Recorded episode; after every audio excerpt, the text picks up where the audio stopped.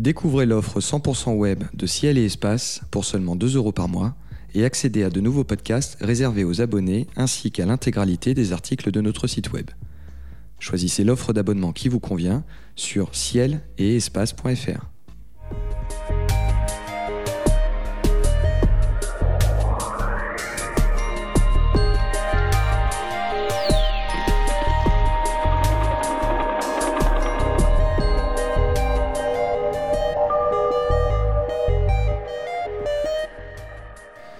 Bonjour et bienvenue sur les podcasts de Ciel et Espace. Vous nous posez régulièrement la question comment devient-on astronome? Quelles sont les études à faire? Quels ont été les parcours des astrophysiciens aujourd'hui en activité? Et quelles sont les différentes façons d'assouvir sa passion pour les étoiles en dehors des laboratoires et des observatoires professionnels?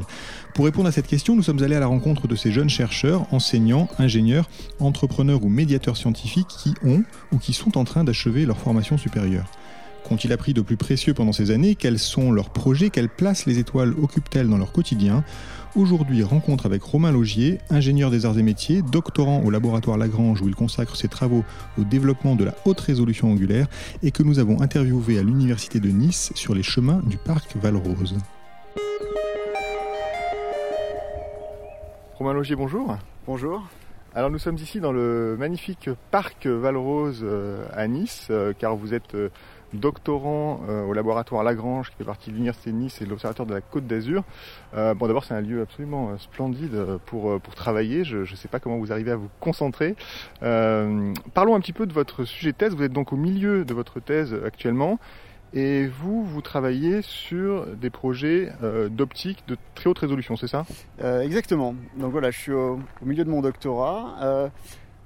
nous, on, a, on travaille sur un projet qui est financé par, par le Conseil européen de la recherche, euh, qui s'appelle le projet Kernel, et qui euh, a la vocation d'essayer d'atteindre euh, le maximum du pouvoir de résolution des, télescopes. Et ma partie dans, ce projet-là, c'est d'essayer de, de, pousser ce, cette thématique vers la détection des exoplanètes. Alors oui, il faut rappeler que les télescopes ont un pouvoir de résolution théorique, c'est-à-dire ils peuvent observer des détails euh, qui dépendent en fait grosso modo de, enfin exactement d'ailleurs de leur diamètre, c'est bien ça, mais on est un peu empêché parce qu'on est sur Terre, il n'y a qu'une atmosphère, et vous votre travail c'est de lutter contre, contre ça?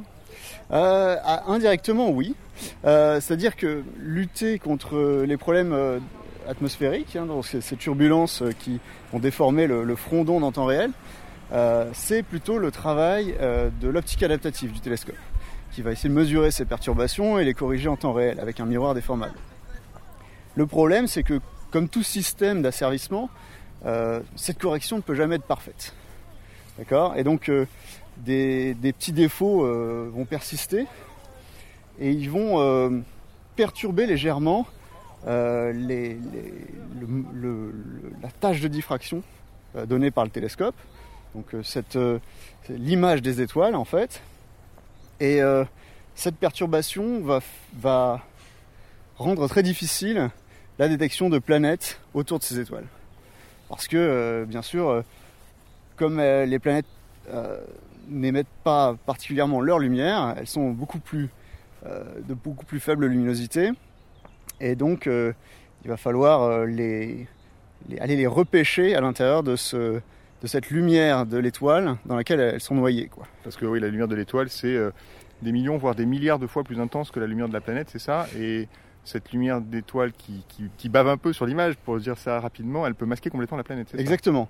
Euh, et en fait, euh, on se retrouve embêté surtout sur, sur deux, deux, aspects différents. le premier, c'est que la présence de cette lumière, donc sur le détecteur, fait qu'on a ce qu'on appelle un bruit de photon, qui, qui, qui vient du fait qu'on détecte finalement euh, dans le détecteur au mieux un photon à la fois, donc il y a une certaine statistique de ça, et ce qu'on appelle le, bruit de photon. Euh, lutter contre ce bruit de photon, c'est généralement le travail, euh, enfin c'est généralement ce qu'on fait avec les grands instruments récents qui sont justement dédiés à la recherche l'imagerie directe d'exoplanètes, qu'on appelle les coronographes, qui vont essayer de supprimer la tâche de diffraction de l'étoile euh, pour essayer donc de tuer euh, cette contribution de bruit de photon. le problème, c'est qu'avec les résidus de l'optique adaptative, donc ces petites erreurs de front d'onde, la tâche de diffraction va fluctuer légèrement, ce qui fait qu'on optiquement, on va, être incapable de la, supprimer parfaitement. Et, ça, ça, détériore grandement la, performance de, ces coronographes. Et donc nous, on, a décidé de regarder, euh, d'essayer de suivre une autre piste, euh, qui est d'essayer de, de, mieux, de, mieux, euh, de mieux contrôler, d'être moins impacté par ces perturbations de la tâche de diffraction. Le problème, c'est que ces deux techniques, donc maîtriser la, perturbation de la tâche de diffraction et la coronographie qui est détruire la tâche de diffraction ne sont pas compatibles fondamentalement. Et donc moi voilà, mon travail c'est d'essayer de trouver un pont entre les deux, d'essayer de combiner euh, ces deux approches-là pour euh, nous donner un, fort, euh, un fort gain de, performance. Quoi. Alors ces travaux vous les menez donc ici au laboratoire Lagrange, mais l'instrument en fait dont, dont, vous nous parlez depuis le début, il existe, je crois, il est installé euh, sur le télescope Subaru, le télescope japonais de, l'île d'Hawaï, c'est bien ça? Euh, Alors, il y, a, trois grands instruments euh, sur les télescopes de, 8 mètres qui sont en fonction actuellement. vous avez Sphère de, l'ESO qui est sur le, VLT. vous avez aussi GPI ou GPI qui est, sur un des télescopes Gemini américain. Et, et, vous avez l'instrument Skexeo qui est au, télescope Subaru. Euh, nous, historiquement, euh, comme je travaille avec Franz Martinage, qui a, travaillé sur cet instrument pendant longtemps, c'est avec cet instrument qu'on qu'on expérimente en fait nos, techniques. Alors, concrètement, ça veut dire quoi Donc, euh, ça veut dire que vous devez, euh, votre travail euh, au jour le jour consiste à, à je sais pas, vous êtes devant votre ordinateur, vous manipulez des équations, ou bien vous êtes plutôt dans un laboratoire sur un banc d'optique à, manipuler des lentilles. Est-ce que vous allez sur le site, sur le Subaru à Hawaï pour pour expérimenter tout ça? Comment comment ça comment se déroule votre thèse? Alors dans le projet, effectivement, c'est ces trois, aspects-là qui, qui se développent. Euh, moi, jusqu'à présent, ça a été euh, plus, euh, un peu plus devant l'ordinateur, à essayer effectivement manipuler des équations et tester par simulation les traitements de données, les traitements d'images qu'on utilise. mais j'ai eu l'occasion aussi d'aller passer un mois sur l'île d'Hawaï au télescope Subaru pour, pour faire des expériences directement sur l'instrument et sur le ciel. Ça doit être une, expérience euh, assez, assez magique quand on est comme vous, euh, si j'ai bien compris, euh, passionné d'astronomie depuis quand même très longtemps. Oui, effectivement, c'est vraiment une expérience magique. c'est pas la première fois que j'allais dans un grand observatoire, mais c'est vrai que le, cet observatoire du Mauna Kea est quand même un site assez incroyable. Sur, cette, sur cette île d'Hawaï, au milieu de l'océan, avec cette montagne complètement pelée, qui est à plus de 4000 mètres d'altitude et, euh, dans laquelle il est assez difficile finalement de respirer. Et, euh, et, et euh, avec cette vue magnifique sur le ciel et un télescope géant aussi avec lequel on peut travailler. Quoi. Ça, c'est fantastique. Alors, revenons-en à votre, à votre parcours, ce qui vous a amené finalement à vous lancer dans une carrière d'astrophysique dans cette thèse, euh, vous avez un parcours euh, qui, qui est pas, euh, comment dire, pas linéaire, enfin qui est assez différent finalement de celui des autres doctorants, parce que vous, vous avez commencé finalement à travailler dans le monde de l'ingénierie et vous avez décidé à un moment que ce qui vous passionnait c'était l'astronomie, l'astrophysique, et vous avez tout fait pour raccrocher à cette, à cette voie. Racontez-nous un peu votre, votre parcours qui est assez atypique. Oui, alors moi, euh, j'ai euh, fait plutôt des, études d'ingénieur. Euh, j'ai fait les arts et métiers, donc j'ai Aix-en-Provence et puis Paris. et je me suis lancé dans une carrière de mécatronique, donc au croisement entre la mécanique, l'électronique et l'informatique. je pense principalement parce que j'avais pas envie à l'époque de me spécialiser. J'avais envie de, de, travailler à la jonction de différents euh, domaines de la technique. Euh, et donc ça, euh, ça, a été, ça a été une joie pour moi pendant, pendant trois ans.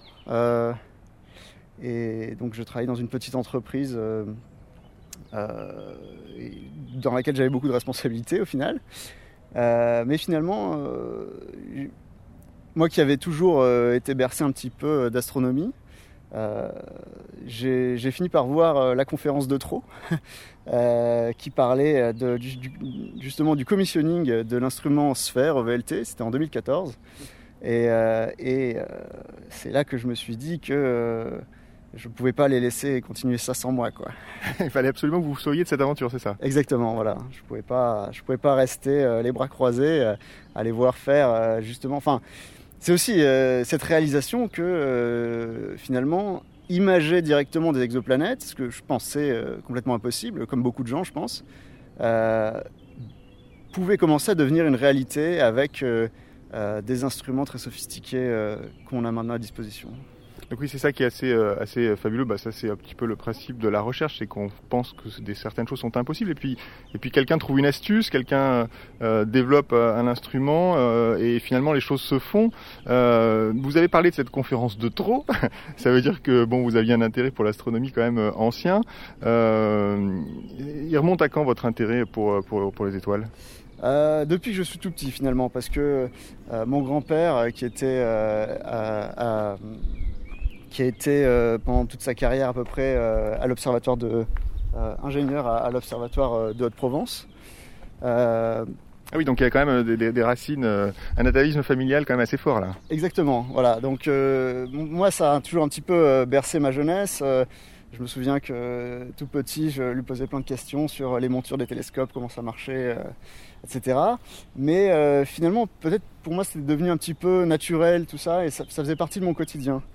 Et euh, je pense que quand j'ai été à Paris pour mes études pendant un an, euh, je pense que ça m'a beaucoup manqué de voir les étoiles. Euh, ce que je pouvais faire tous les jours ici. Et,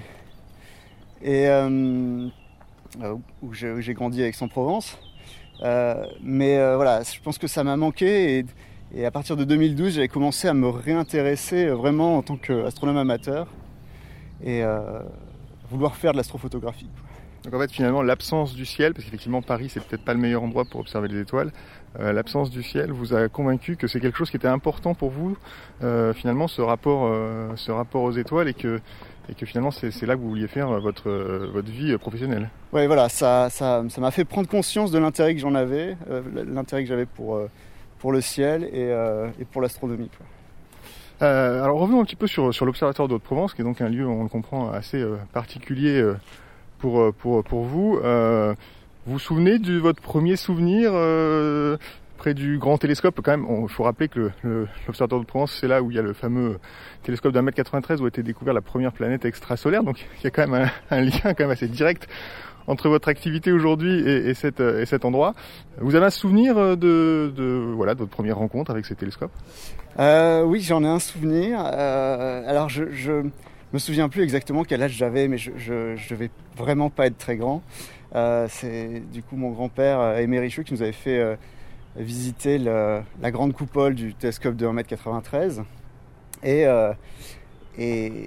notamment, il avait, il, il m'avait mis la main sur, la, sur la commande pour faire tourner la coupole.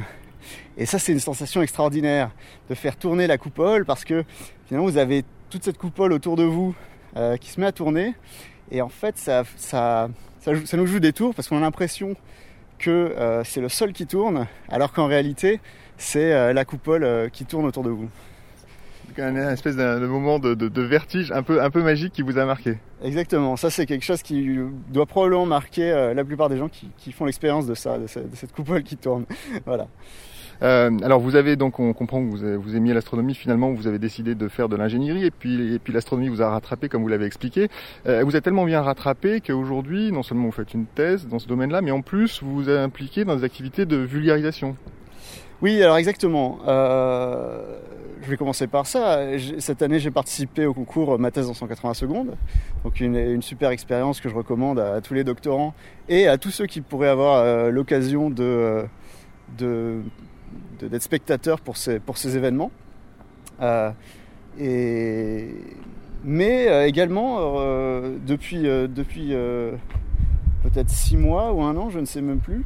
je contribue à la chaîne YouTube Hugo Lisoire, qui s'intéresse à l'exploration spatiale et à l'astronomie et à l'astrophysique.